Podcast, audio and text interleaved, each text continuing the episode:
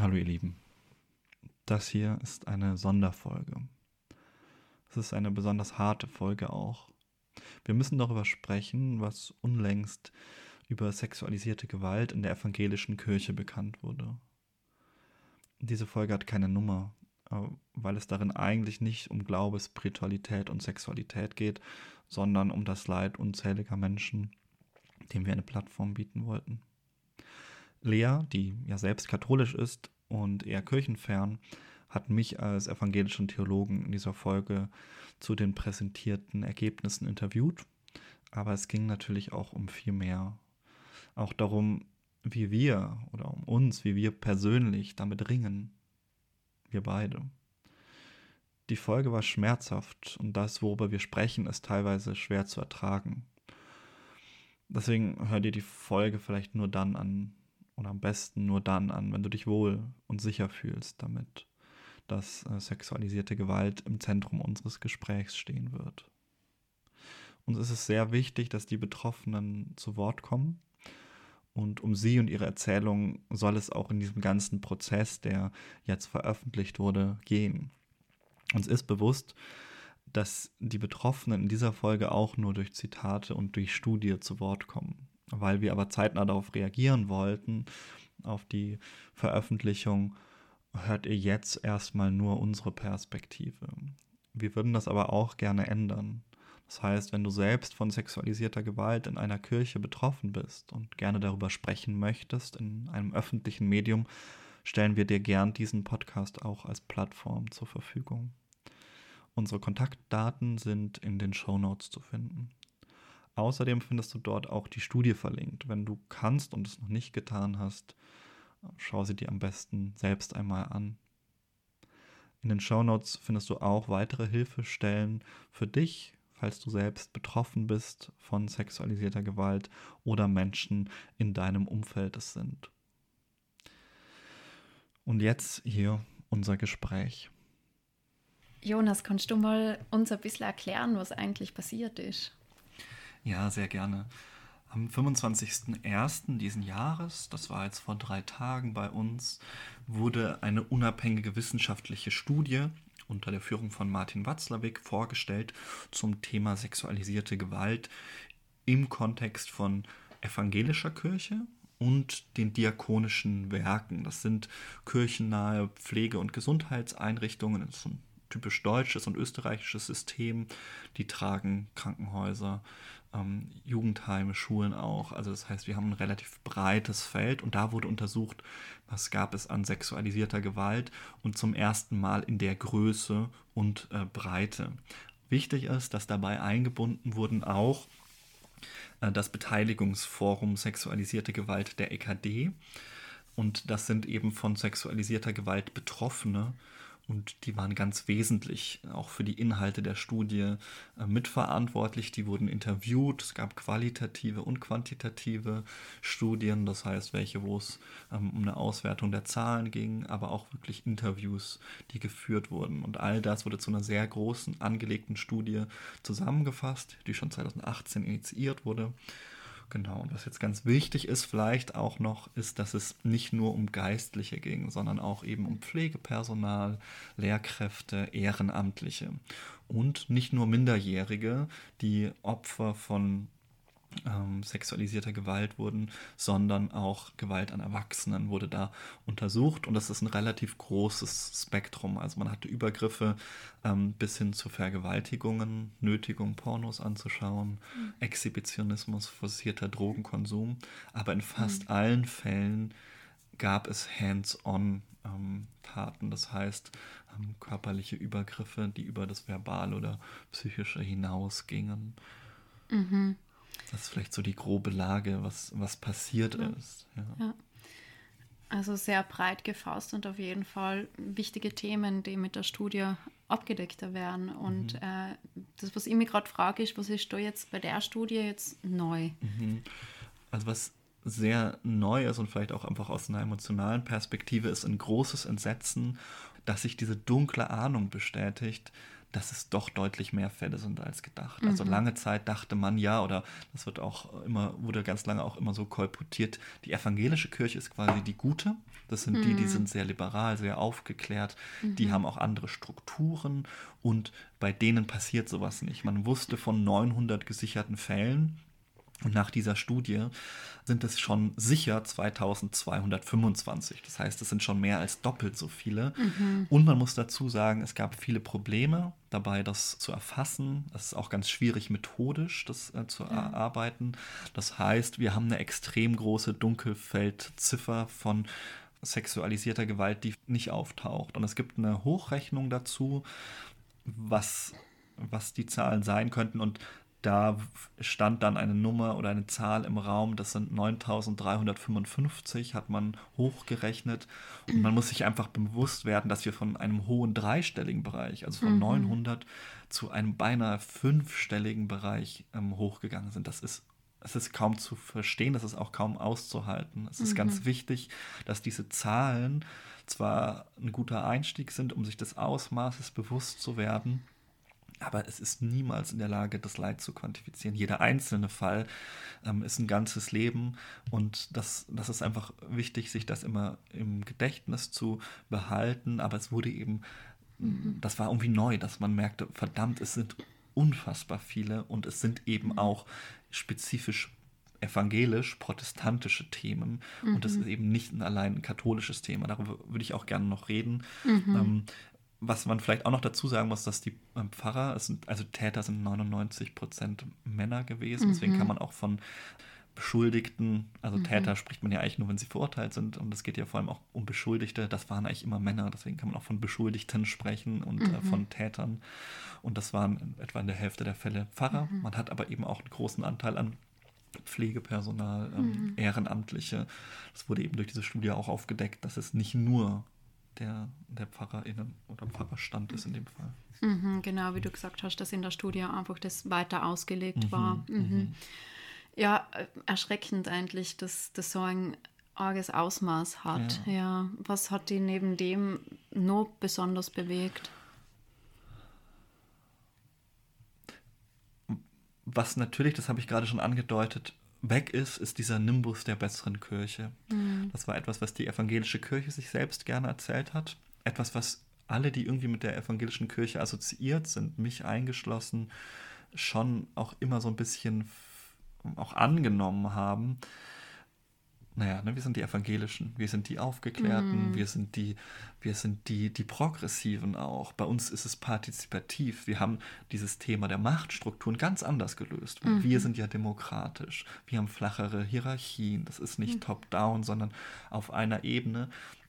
Und dieser Nimbus ist einfach weg. Also man mhm. kann sich da nichts, man kann sich da nichts irgendwie ähm, mehr drauf einbilden. Und äh, ich würde gerne Katharina Kracht hier zitieren, eine der Betroffenen, die sagte, ich bin überzeugt, das Narrativ in der evangelischen Kirche gebe es weniger sexualisierte Gewalt als in der katholischen Kirche, mhm. wird sich nicht mehr halten lassen. Das muss man auch einfach so stehen lassen und sagen, vor allem auch, und das wäre mir nochmal wichtig, dieses Zölibat-Argument. Das war auch etwas, mhm. was man mhm. Immer wieder hörte. Ne? Die katholische mhm. Kirche, das hat ja was damit zu tun mit dem Zölibat, weil die die Priester dort, die haben keine Frauen, ne, die leben alleine und dann mhm. vergreifen sie sich an Kindern. Das hat sich schon bei der äh, Studie des Pendant auf, äh, auf, katholischer Seite, hat sich das schon als unwahr herausgestellt und es ist umso frappierender, weil wir jetzt wissen, dass drei Viertel der Beschuldigten und der Täter verheiratet waren zu dem Zeitpunkt mhm. der ersten Tat. Das heißt, das ist überhaupt kein Argument, kann es sein. Es mhm. ist nichts, was die evangelische Kirche sich da auf die Fahne schreiben kann. Und ich würde an der Stelle auch nochmal gerne einen Exkurs machen zu einem Thema, der, ähm, das mir irgendwie sehr am Herzen liegt. Ich glaube, dass nämlich, dass die Ehe auch nochmal, zumindest evangelischerseits, dadurch neu auf den Prüfstand gestellt werden muss. Vor allem die Pfarrersehe. Ähm, hm. Ich glaube, also ich sehe schon einen gewissen Zusammenhang auch zwischen einem Narzissmus und der Ehe, also der evangelischen mhm. Pfarrerehe. Ähm, man muss einfach dazu sagen, dass der Pfarrberuf, der zieht Menschen mit einer narzisstischen Persönlichkeitsstruktur an und mhm.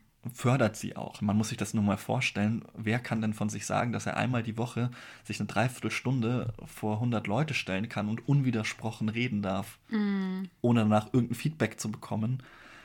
Also schon allein die Predigt ist etwas. Also wenn jetzt jemand zu mir in eine therapeutische Praxis käme und sagt, ich habe Gefallen daran, dass ich jede Woche 100 Leuten was vorrede, von oben herab, von der Kanzel, mm. würde ich sagen, ja, haben Sie schon mal darüber nachgedacht, was das, was, wo, wo das herkommen könnte? Mhm. Und das Problem ist, wenn man das jetzt verbindet mit dem Thema der Ehe, die, dass ähm, für Menschen mit narzisstischer Persönlichkeitsstruktur, und ich meine jetzt nicht mit narzisstischer Persönlichkeitsstruktur, Störung, das ist ja nach ICD-10 ein mhm. eigenes ähm, pathologisches ähm, Bild, das betrifft so 2,5 Prozent der Bevölkerung. Es geht da wirklich um einen Anteil, den wir alle in uns haben, also mhm. also dieses gesehen werden wollen und sich für ähm, bestimmten Stellen auch irgendwie für besonders und wichtig zu halten. Das mhm. ist natürlich etwas, was das fördert. Und die, mhm. in der Ehe, in der Pfarrehe lässt sich das jetzt nochmal sehr stark Kannst du nochmal ausführen für Personen, die mhm. vielleicht den Begriff Pfarrehe, Pfarrehe ähm, sich da nichts drunter mhm. vorstellen können? Genau, also es ist in der evangelischen Kirche anders als in der katholischen mhm. zum Beispiel. Ähm, so, dass Pfarrerinnen und Pfarrer, es gibt ja auch Pfarrerinnen in der evangelischen mhm. Kirche, dass sie heiraten dürfen. Mhm. Und die Pfarrehe ist jetzt kein eigener Bestand in dem Sinne, sondern es geht nur darum, dass Pfarrer oft eben verheiratet sind. Das haben eben auch diese Untersuchungen gezeigt. Und die haben gewisse Besonderheiten. Also man lebt ja als Pfarrer in der Regel im Pfarrhaus. Mhm. Das heißt, es ist ein eigenes Gebäude neben der Kirche. Ähm, das ist ein sehr prestigeträchtiger Beruf, der mhm. Pfarrberuf, mhm. zumindest innerhalb der Gemeinde.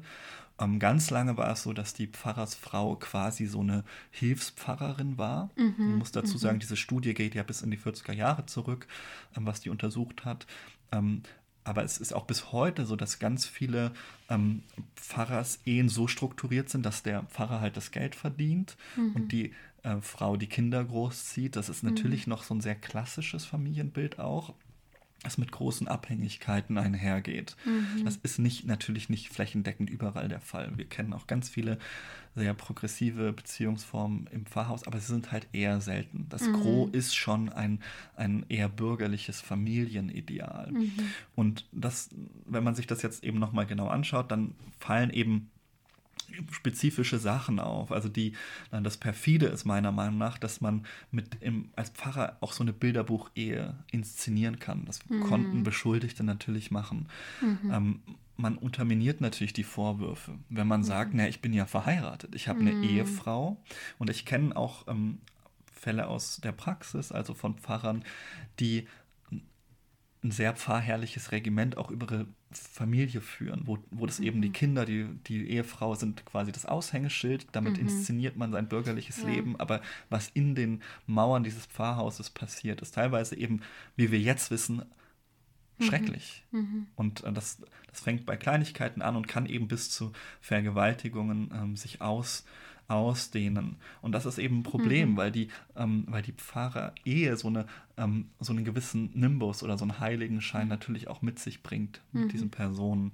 Ähm, Natürlich werden dadurch auch Pfarrfrauen und Kinder ins Boot geholt. Man muss sich diesen Fall vorstellen, dass ein Vorwurf zum Beispiel an eine Pfarrperson oder einem Pfarrer geäußert wird. Dann mhm. ist natürlich immer auch die Frage, ja, aber wie ist das denn mit der Frau und den Kindern? Die sind ja mhm. auch betroffen. Plötzlich ja. wird da eine Betroffenheit hergestellt, die man jetzt nicht hat, zum Beispiel im, ähm, im Zölibat oder einem, ja. ähm, bei Alleinstehenden.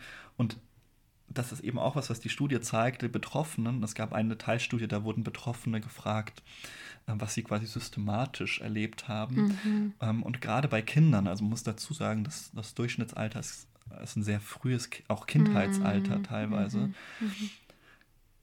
Und dieser Vorteil, den es bringt, ein Pfarrhaus zu haben mit einer Familie, mhm. ist natürlich auch für, für Beschuldigte und Täter gut gewesen, weil mhm. sie immer Kinder auch mit ins Pfarrhaus nehmen konnten. Denn wer mhm. würde denn sein Kind nicht in ein Pfarrhaus lassen? Mhm. Wenn ich ein achtjähriges Kind habe, würde ich mir, glaube ich, sehr viel größere Sorgen machen, wenn der Pfarrer sagt, ein katholischer Priester, der alleine lebt, möchtest du mal dein Kind zu mir nach Hause schicken?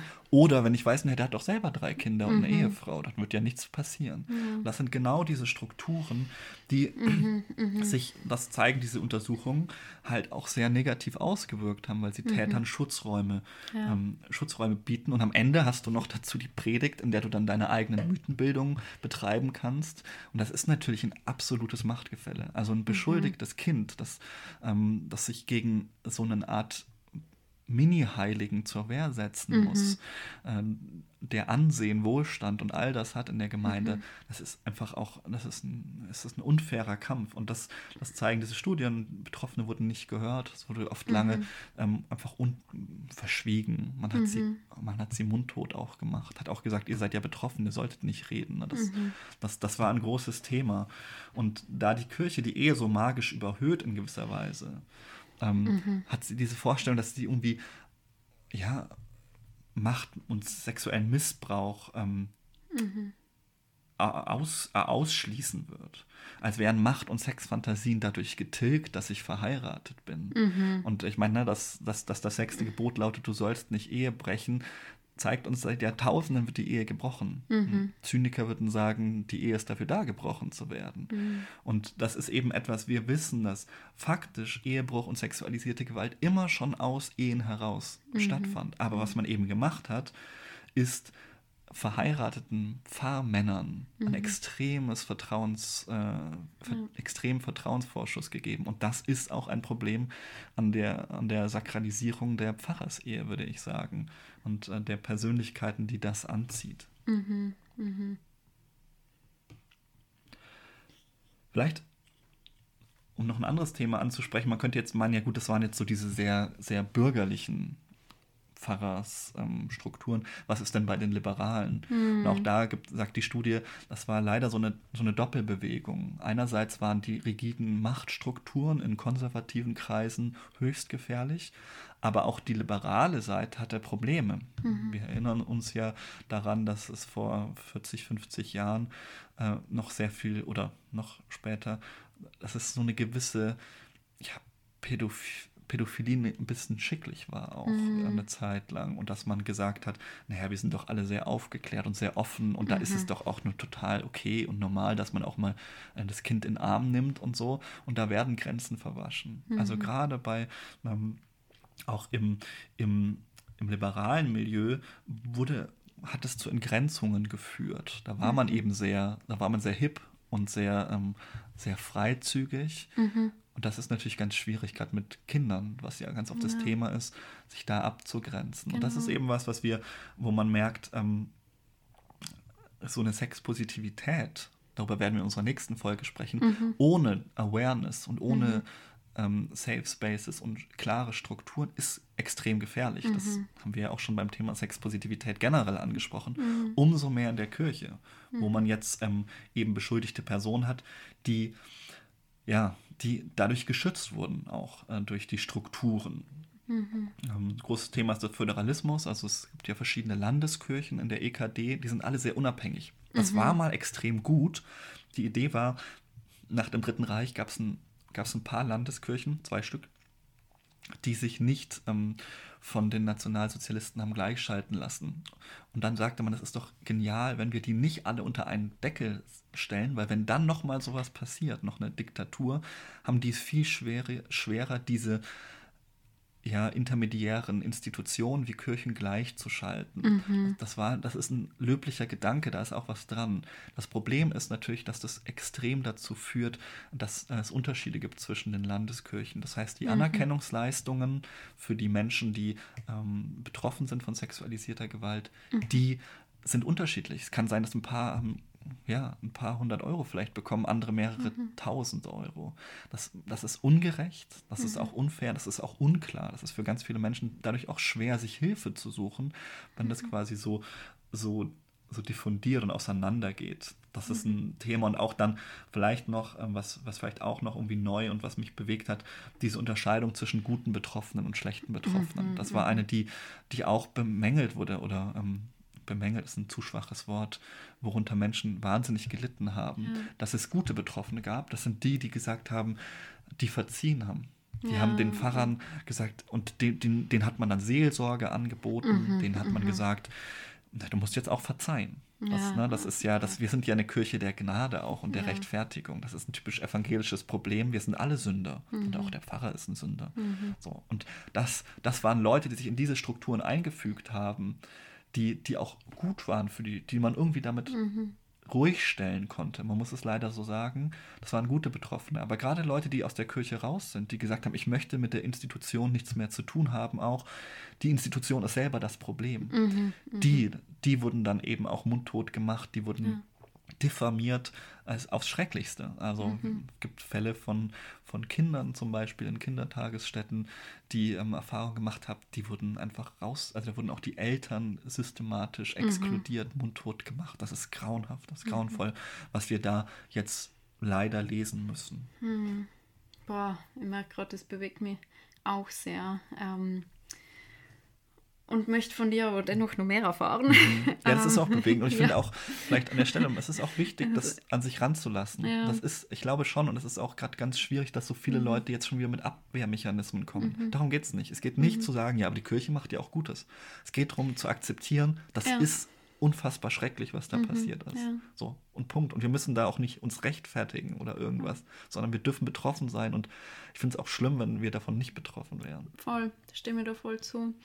Ähm, und kannst du vielleicht so ein bisschen noch zusammenfassen, was jetzt äh, ForscherInnen äh, als typisch evangelische Faktoren für sexualisierte Gewalt ähm, so ausgemacht haben? Also ich habe ja schon gesagt, dass dieser Föderalismus und die Bürokratie, diese Strukturen, die langsam es ganz leicht gemacht haben, Tätern ähm, zu, aus dem Netz zu schlüpfen. Zwei wei- wichtige Sachen, die ich auch noch relevant fand in der Beschäftigung, ist einerseits dieses Überlegenheitsgefühl gegenüber der katholischen Kirche, das habe ich ja schon erwähnt, aber auch dieser Gedanke, was nicht sein darf, kann nicht sein. Na, also man hat ja immer gedacht, wir sind besser und damit hat man sich auch systematisch gegen das Problem gewährt, als ein systemisches Problem zu sehen.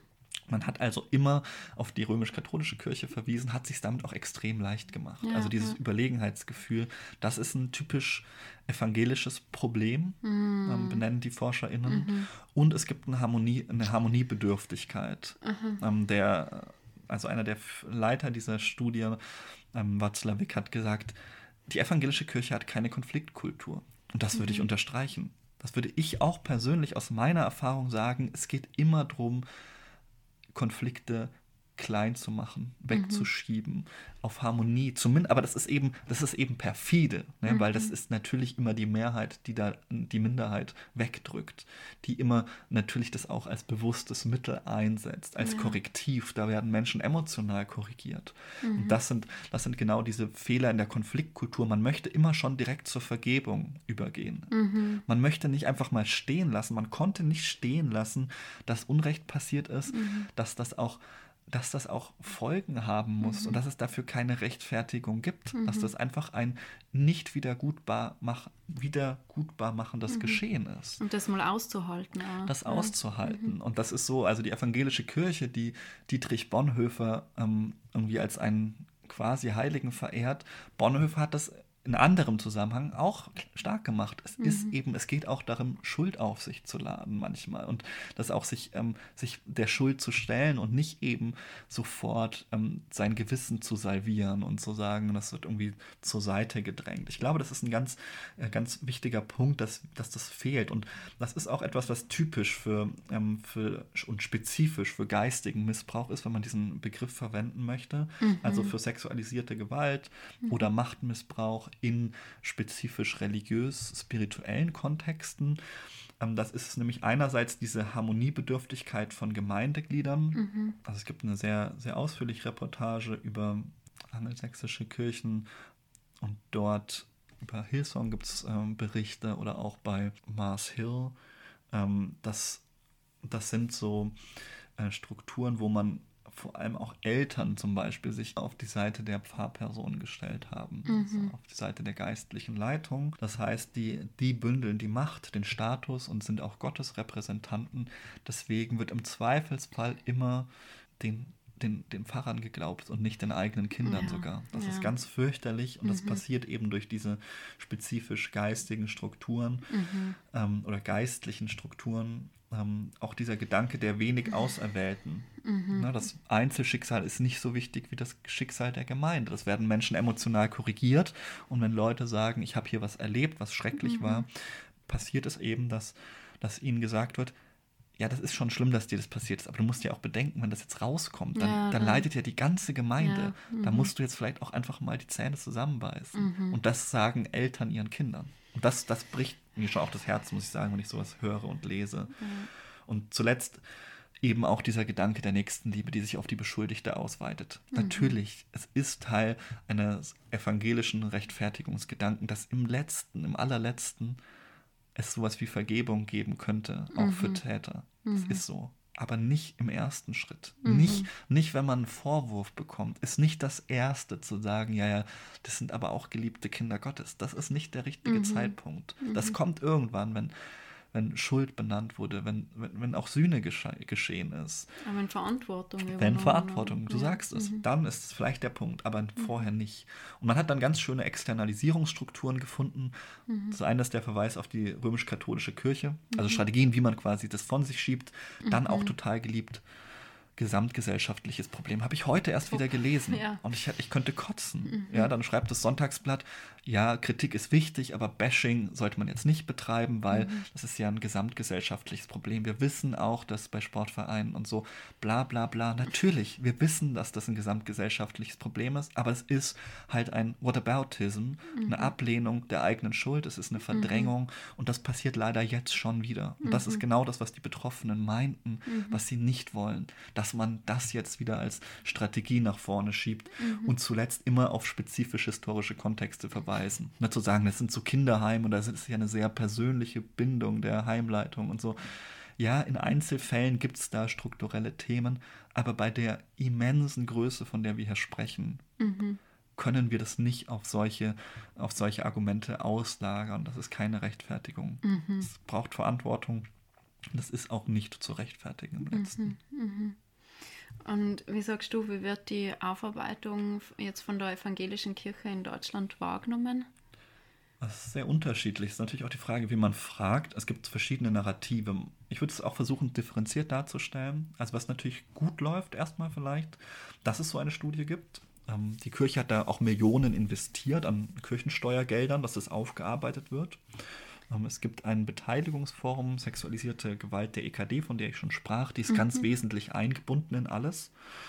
Man hat das Disziplinarrecht umgestellt. Das heißt, diese Fälle verjähren nicht mehr. Es kann also sein, dass jemand juristisch nicht mehr belangbar ist, aber disziplinarrechtlich. Das heißt, wenn das rauskommt, werden ähm, zum Beispiel schon längst äh, pensionierten Pfarrern die Bezüge gestrichen. Die kriegen dann keine Pension mehr und sie werden auch die Ordination entzogen. Das heißt, sie werden quasi komplett ähm, aus ihren Dienstverpflichtungen, sie dürfen dann keine Gottes, also dürfen dann keine, ähm, keine Sakramente mehr verwalten, etc. Also das ist ein wichtiger und guter Schritt. Auch haben alle Landeskirchen kooperiert, aber halt immer nur in verschiedenen Maßen, muss man sagen. Also Katharina Kracht, Kracht nochmal zu Ja. zitieren, ähm, die Betroffene sagt, das war auch zu wenig. Also, und sie sagt halt auch, ne, die haben eigentlich kein Interesse dran.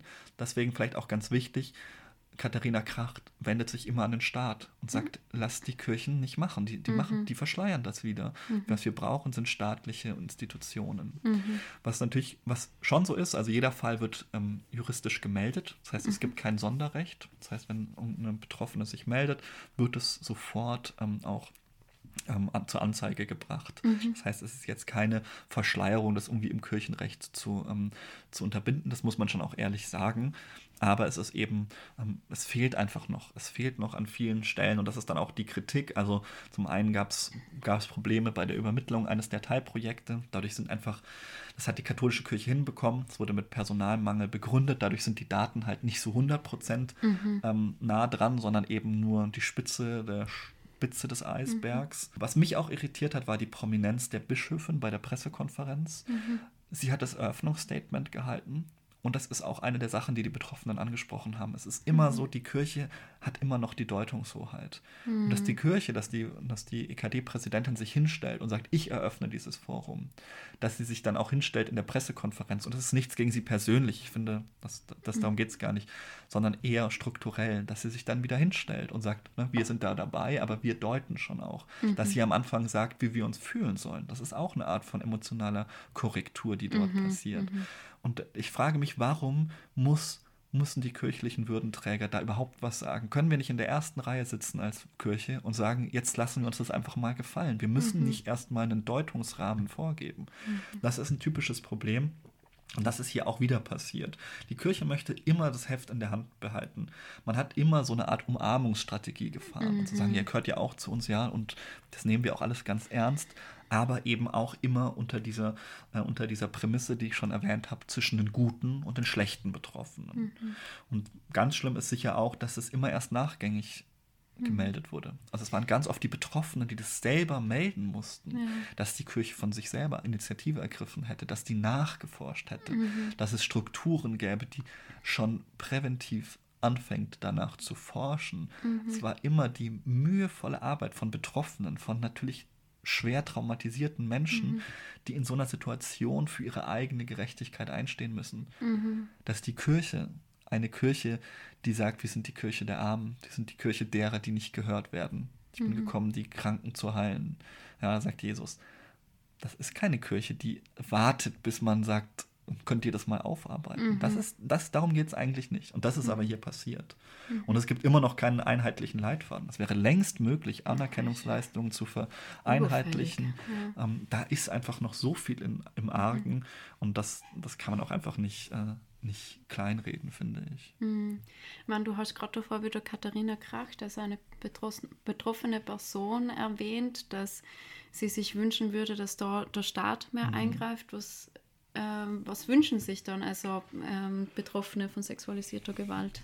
Ja, das ist also. eben ganz unterschiedlich. Ne? Das war jetzt eine Stimme, die, ist, die ich auch mhm. prominent finde. Ich würde auch allen empfehlen, diese Pressekonferenz und vor allem ihren Beitrag zu hören. Und der von Detlef Zander, das, ähm, der ist quasi der Sprecher des Betroffenenrats. Ähm, die genau das sagen. Mhm. Lass die Kirchen nicht wieder das alleine machen. Die werden es schon irgendwie wieder schaffen, das irgendwie zu ver verschleiern und mhm. zu verschleifen. Ähm, was sie sich wünschen, ist, dass der Staat auch aktiv wird, dass es externe Strukturen gibt. Das mhm. ist auch, das glaube ich auch, das darf auch nicht getrennt sein.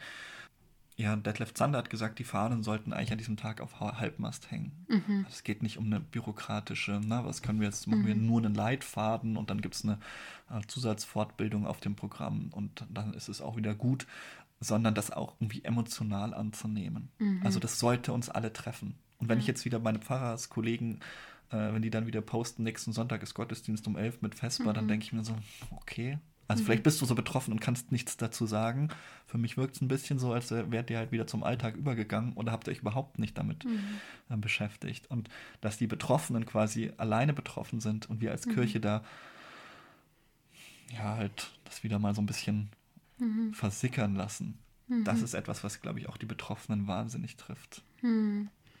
So, das sollte uns alle treffen, hast du gerade gesagt. Ähm, was ändert sich für die persönlich durch diese Studie, die was da jetzt rauskommen ist? Ich glaube, man hört es mir auch an. Also mich hat es schon sehr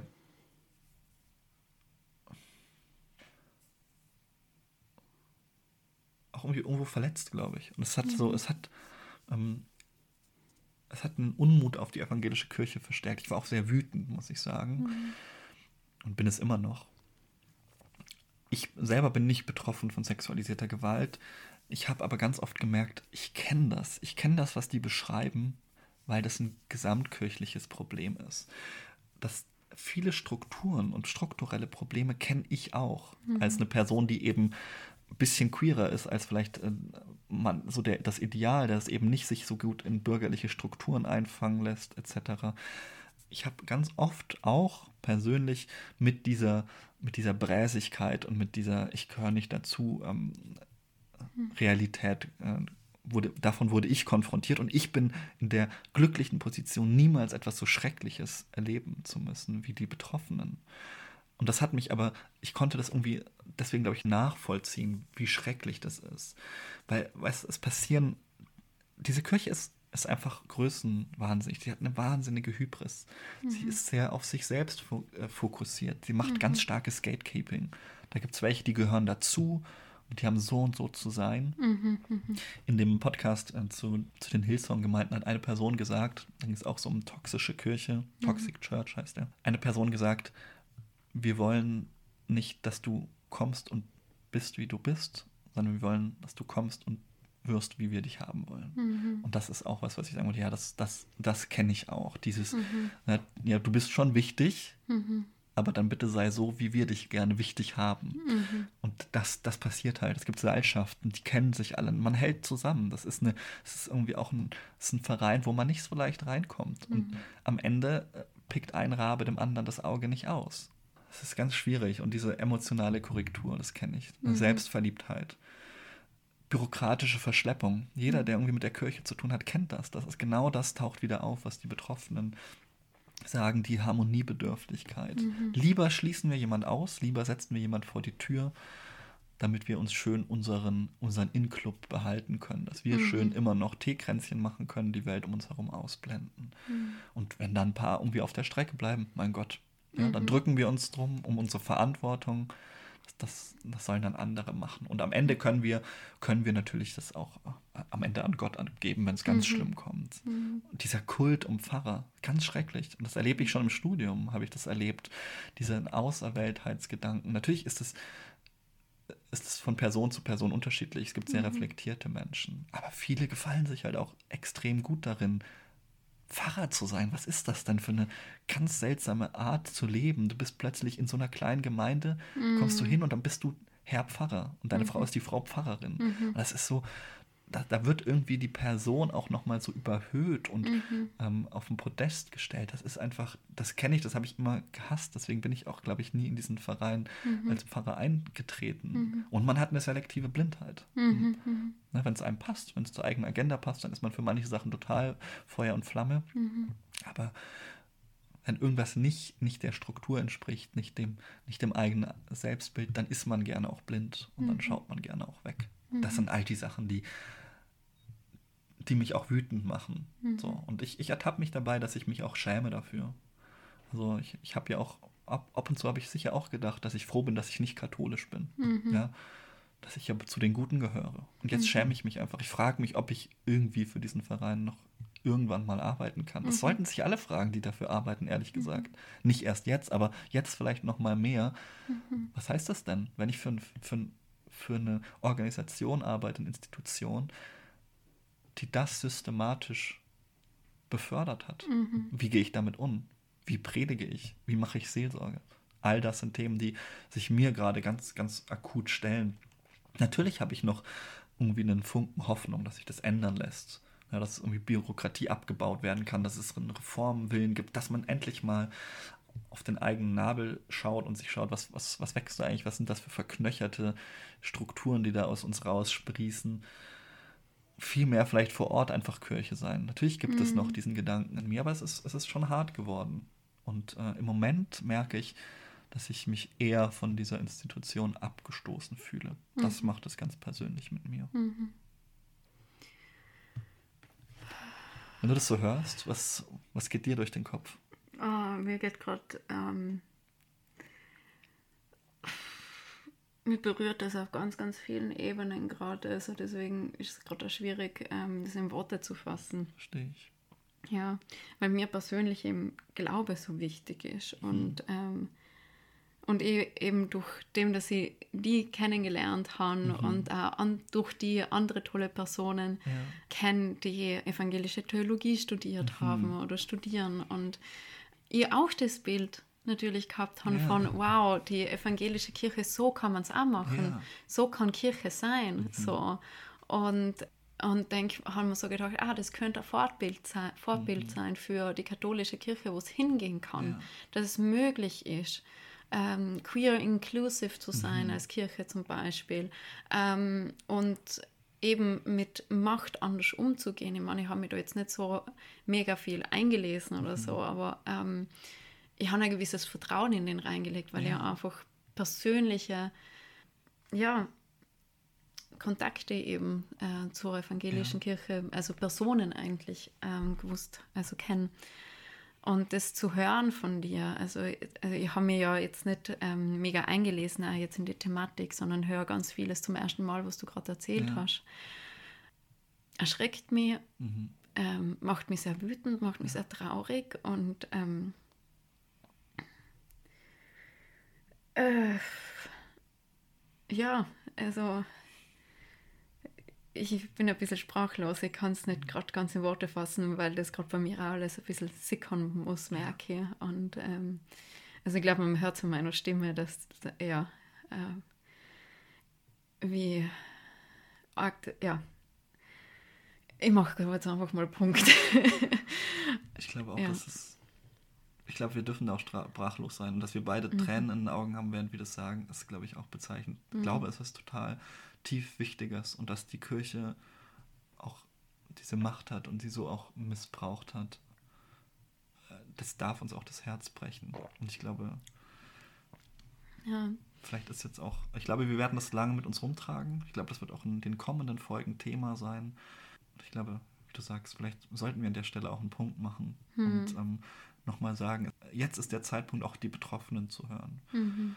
Es, ist, es gibt nichts zu rechtfertigen. Es gibt nur jetzt zuzuhören, nicht, nicht wieder zum, zur Tagesordnung überzugehen, denen Raum geben. Darum ging es in dieser Studie.